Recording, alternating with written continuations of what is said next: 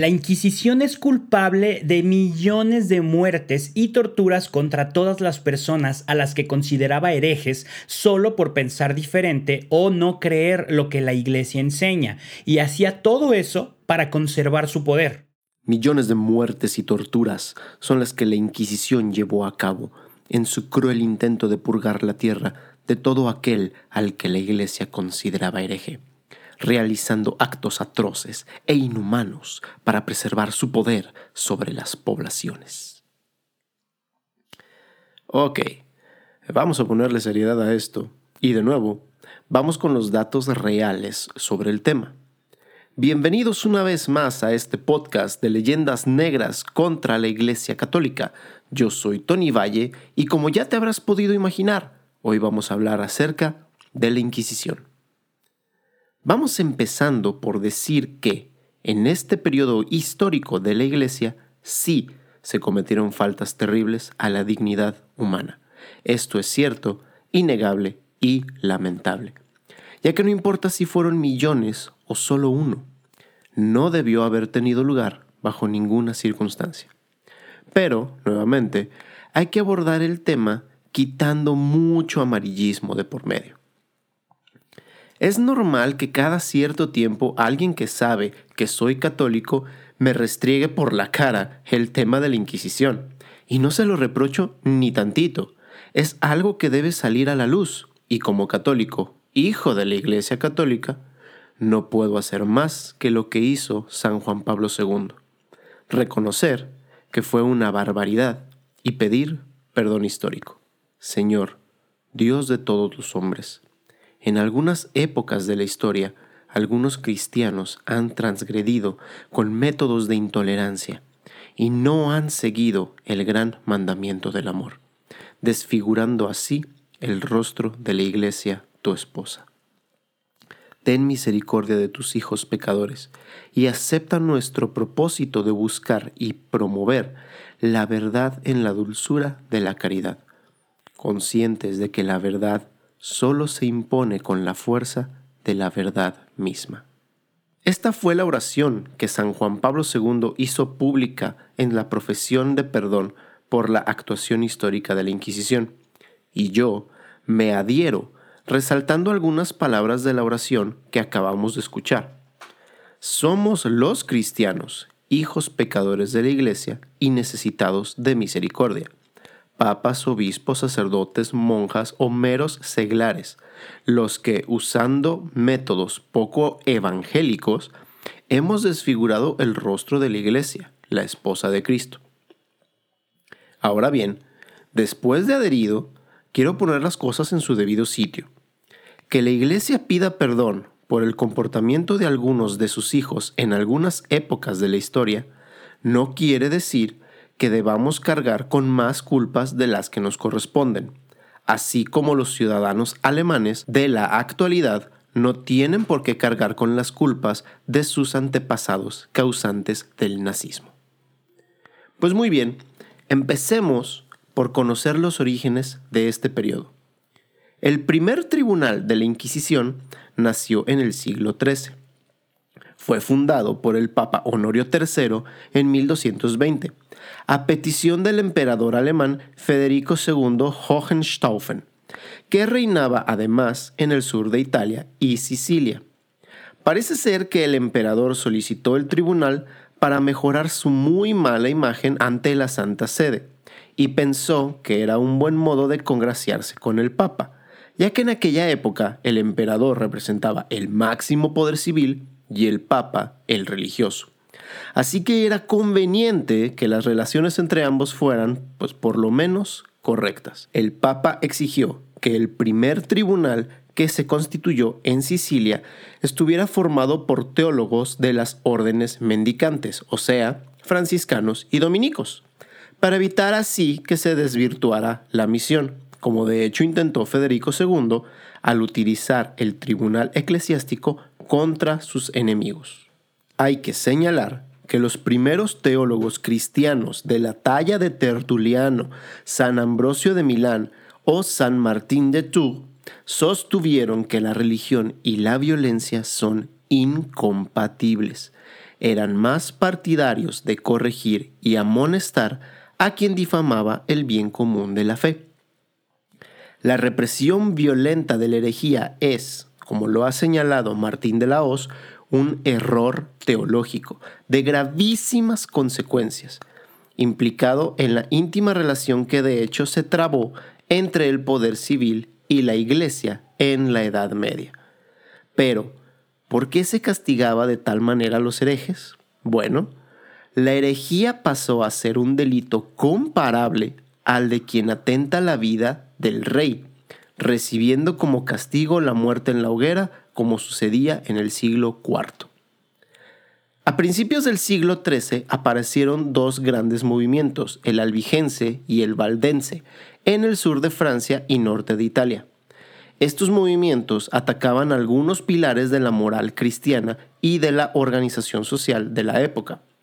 Inicialmente, se intentó que sus seguidores abandonaran esta heterodoxia a través de la predicación pacífica, intento encomendado a los recién fundados dominicos. Pero, al fallar estos intentos, se procuró su desaparición en una violenta cruzada. En esas penosas circunstancias, nace el primer tribunal de la Inquisición. Es lógico que la Inquisición resulte como mínimo una institución polémica, ya que hoy sabemos que es completamente injusto aplicar la pena de muerte y mucho menos por motivos religiosos. Los católicos del fin del siglo XX conocemos la doctrina del Concilio Vaticano II sobre la libertad religiosa que coincide en sus planteamientos básicos con la de muchos teólogos cristianos de los cuatro primeros siglos de nuestra era. Por ese motivo, San Juan Pablo II, durante su periodo papal, escribió una carta apostólica llamada Tertio Milenio Adveniente, donde subraya la necesidad de revisar algunos pasajes oscuros de la Iglesia para reconocer ante el mundo los errores de determinados fieles, teniendo en cuenta la unión espiritual que nos vincula con los miembros de la Iglesia de todos los tiempos. Es preciso advertir que la polémica sobre la Inquisición se alimenta de una actitud muy distinta a la de sacar a la luz los hechos. Me refiero a la ignorancia histórica, a la falta de contextualización de los hechos, al desconocimiento de las mentalidades de las épocas pasadas y a la escasez de estudios comparativos entre lo que era la justicia civil y la justicia inquisitorial. Adentrándonos en este tema, vamos a hablar concretamente de la Inquisición en España. Los primeros tribunales de la Inquisición se formaron en 1242 a partir de un concilio que se llevó a cabo en la provincia de Tarragona dependían del obispo de la diócesis para actuar, y por regla general su actuación fue moderada. Fue con la llegada de los reyes católicos al poder que la Inquisición cambió de modo notable. Isabel y Fernando consideraron que la unidad religiosa debía ser un factor clave en la unidad territorial de sus reinos. Recordemos que en ese entonces España estaba constituida por cuatro reinos, Portugal, Castilla, Aragón y Navarra. La conversión de las minorías judías y moriscas era la condición para conseguir esta unidad religiosa. Algunos se bautizaron con convencimiento, sin embargo, otros lo hicieron por conveniencia y a estos los persiguió la Inquisición. En 1478 los reyes católicos consiguen del Papa Sixto IV una serie de privilegios en materia religiosa, y entre ellos estaba el nombramiento del inquisidor general por la monarquía y el control económico del Santo Oficio. Es decir, la corona española tenía el poder de nombrar a un obispo como inquisidor general, quien realizaría los actos propios de la Inquisición. Como punto y aparte de la Inquisición, necesitamos señalar que la actitud de los cristianos ante las comunidades judías y moriscas en España fue muy variada a lo largo de la historia. Había judíos asentados en España desde el final del Imperio Romano, y durante la etapa visigoda fueron tolerados, sin embargo, fueron perseguidos en otras épocas. Algunos reyes castellanos y aragonenses supieron crear condiciones de convivencia pacífica, pero el pueblo no miraba con buenos ojos a los hebreos prestamistas. Además, se les consideraba los culpables de la muerte de Jesucristo, esto en una actitud muy idiota. El malestar se transformó a finales del siglo XIV en revueltas y matanzas contra los judíos. En el caso particular de los reyes católicos, ellos no sentían ningún tipo de repulsión personal contra los hebreos. Es más, el propio rey Fernando tenía sangre judía por parte de su madre, y en su corte se hallaban financieros, consejeros, médicos y artesanos de origen hebreo. Los judíos vivían en barrios especiales llamados alhamas y entregaban tributos directamente al rey a cambio de protección. El deseo de una unión religiosa y de evitar matanzas populares impulsaron a los reyes a decretar la expulsión de los judíos españoles, alrededor de unos 110.000 judíos en marzo de 1492. La alternativa era recibir el bautismo o abandonar los reinos, aunque se preveían consecuencias económicas negativas en los territorios españoles. Se cuenta que solo unos 10.000 hebreos se adhirieron a la fe cristiana y entre ellos bastantes por intereses no religiosos. Entonces surgió el criptojudaísmo, la práctica oculta de la religión de Moisés mientras se mantenía externamente el catolicismo. Y contra estos falsos cristianos actuó la Inquisición. Respecto a los moriscos, que se estiman que eran unos 350.000 en el siglo XV, la política fue muy similar se intentó de modo más o menos adecuado su conversión tras la toma de Granada, pero al comprobar que su conversión no era real, se procedió a la expulsión con violentos enfrentamientos en 1609 bajo el reinado de Felipe III. Durante el siglo XVII aparece con fuerza el fenómeno social de la limpieza de sangre, que dicta que para acceder a determinados cargos u oficios era necesario ser cristiano viejo, es decir, no tener sangre judía o morisca en antepasados recientes.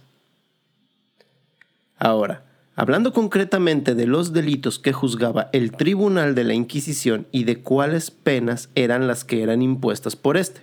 Bueno, inicialmente el tribunal fue creado para frenar la heterodoxia entre los bautizados, las causas más frecuentes eran las de los falsos conversos del judaísmo y maometismo. Pronto se añadió el luteranismo, con focos en Sevilla y Valladolid, y el alumbradismo, un movimiento pseudomístico. También se consideraban delitos contra la fe, la blasfemia y la brujería como subproducto de la religiosidad. Además, se perseguían delitos de carácter moral como la bigamia, con el tiempo se introdujo el delito de resistencia a la Inquisición. La pena de muerte en la hoguera se aplicaba a los herejes reincidentes no arrepentidos. El resto de los delitos se pagaban con excomunión, confiscación de bienes, multas, cárcel, oraciones o limosnas penitenciales. Las sentencias eran leídas y ejecutadas en público en los denominados autos de fe, instrumento inquisitorial para el control religioso de la población. Todo esto fue hablando concretamente al actuar de la Inquisición en España. Ahora vamos a tocar al resto de Europa. Cuando se habla de las ejecuciones de la Inquisición, hay que distinguir dos áreas completamente distintas, las brujas y los herejes. Vamos empezando por las primeras. En la Europa de los siglos XIV al XVIII, una mujer con un comportamiento algo extraño, que le cayera mal a sus paisanos, era inmediatamente tachada de bruja.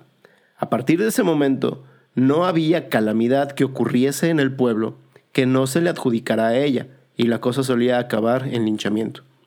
No hay manera de saber cuántas pobres mujeres acabaron su vida así. Pero si hablamos de condenas por brujería llevadas a cabo por tribunales inquisitoriales, sí tenemos estimaciones. Las condenas por brujería en todo el mundo van desde Rusia hasta América, desde Escandinavia hasta España. Y, empezando en 1325, fecha en la que un tribunal condenó a muerte a una mujer por primera vez bajo la culpa de brujería en Irlanda, hasta 1782 en Suiza, donde fue la última condena a una mujer por brujería se mataron a unas 60.000 mujeres bajo esta acusación. Es decir, que durante más de 400 años fueron llevadas a cabo estas condenas, en las que entran tribunales eclesiásticos, católicos, luteranos, calvinistas, así como tribunales civiles reales y locales.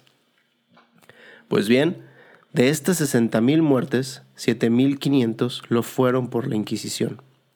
Y cabe señalar que entre 1605 y 1621, periodo del pontificado de Paulo V, este papa prohibió la pena de muerte para las brujas. Es decir, que la Iglesia Católica suspendió esta barbarie más de 160 años antes de la última ejecución, entre comillas, legal de una bruja en el mundo. Por otro lado, la inmensa mayoría de los juicios a brujas llevados a cabo por la Inquisición acababan en absolución y con toda seguridad, una persona que era acusada de brujería por el pueblo, juzgada por la Inquisición y declarada inocente por este mismo, se salvaba del linchamiento, porque a partir de ese momento estaba protegida por el tribunal que la había absuelto. Se puede afirmar sin lugar a dudas que la Inquisición salvó muchas más vidas de supuestas brujas que aquellas a las que condenó.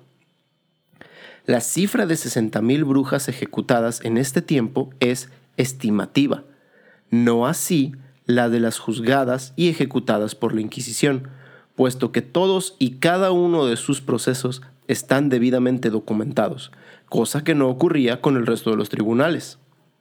De lo que no cabe duda es de la burda y malintencionada mentira de un estúpido y tendencioso bestseller que dice que la Inquisición quemó a 6 millones de brujas. Sin embargo, hay que decir que, en una época como aquella, en la que la superstición era el pan de cada día, se daban algunos casos de auténticos asesinatos rituales, como sigue ocurriendo hoy en día. No obstante, el número de casos debió de ser cero y por eso la iglesia ha pedido el perdón del que hablé al principio. Ahora, tocando el tema de los herejes, las cifras son muchísimo más bajas, aunque también mucho más injustas, puesto que hablamos de condenar a muerte a alguien por sus ideas y creencias. Sin embargo, todo hereje se podía salvar de la muerte renunciando a estas ideas, y cierto es que esto es una ofrenda contra la dignidad, pero en cualquier caso no es lo mismo que matar. Sin la menor duda, la Inquisición vino a hacer que las condenas por herejía, que existían mucho antes que ella, fuesen menores, al ofrecer muchas más garantías durante el proceso que cualquier otro tribunal.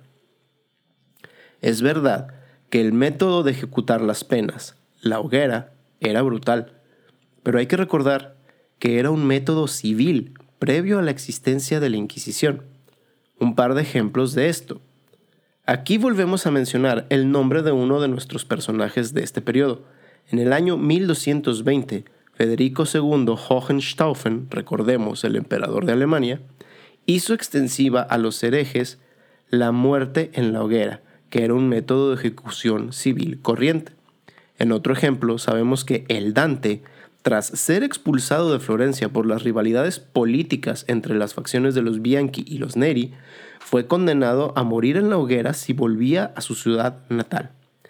También hay que decir que en casi todos los casos de la Inquisición mataba a los condenados en la picota antes de prender la hoguera.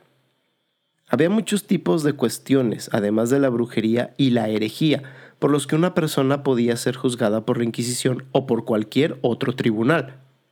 La seguridad jurídica y el proceso que ofrecían los tribunales de la Inquisición eran mucho mayores a los de cualquier otro.